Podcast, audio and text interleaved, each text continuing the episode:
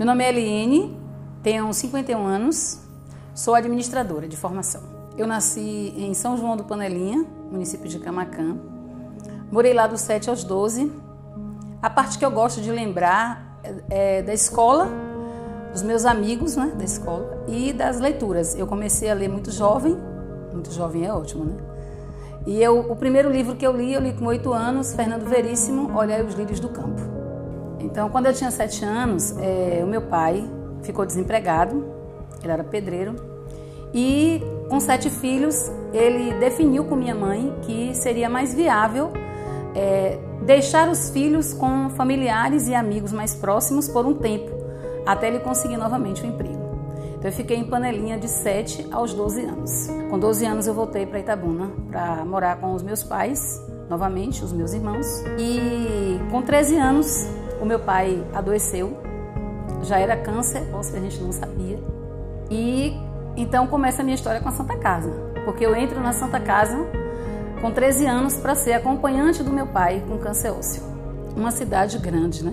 Porque comparando com São João do Panelinha, muito próximo assim à zona rural, e Itabuna é esse universo, né? Já com é, o Colégio Estadual de Itabuna, a AFI e tantos outros, o supermercado Messias, né, a rede Messias.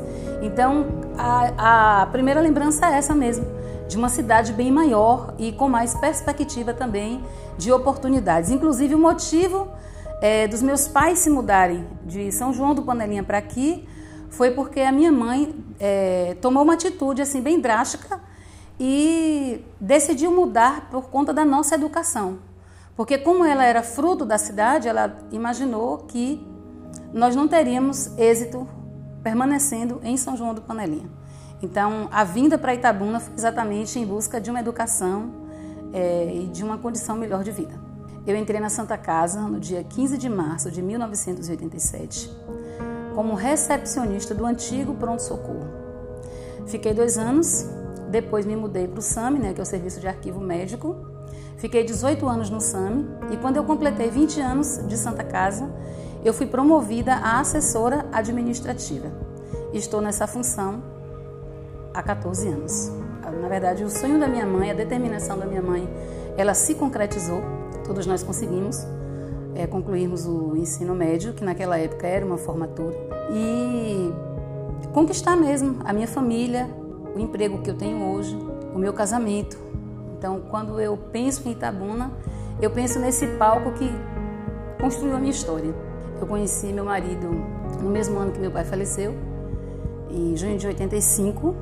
Começamos a namorar, eu com 15, ele com 21. Com 5 anos, nós nos casamos. Estamos casados há 31 e temos Laís com 30 e Guilherme com 21 anos. Também nascidos em Itabuna, na Santa Casa. Na verdade, a relação com a comida veio dos meus pais. O meu pai era músico e gostava muito de casa cheia, tanto que teve dez filhos, né? e essa coisa de se reunir à mesa mesmo. Esse momento que a gente tem de interação. E meu pai sempre dizia que também ofertar alimento é ofertar amor. Tudo começou por conta de Laís, que gosta, gosta muito de chocolate. E eu não sabia fazer bolo. E a minha irmã do meio tinha que ir para minha casa todos os finais de semana fazer um bolo de chocolate para Laís. Até um dia que eu falei, me deu assim um insight, falei, não é justo, eu me casei, eu tive a filha, né? Então eu vou ter que aprender. E aí a minha irmã conversou comigo, falou, você, é, você é muito agoniado, então você tem que se organizar, separar os ingredientes, tá? Um planejamento. E daí começou a minha relação com a comida. Então eu gosto muito de fazer é, tortas, sobremesas, né? Tudo para agradar quem está aqui, quem chega. Então eu vejo sempre como essa possibilidade de demonstrar afeto através da comida e também dessa interação que é muito importante para a convivência mesmo, para as relações.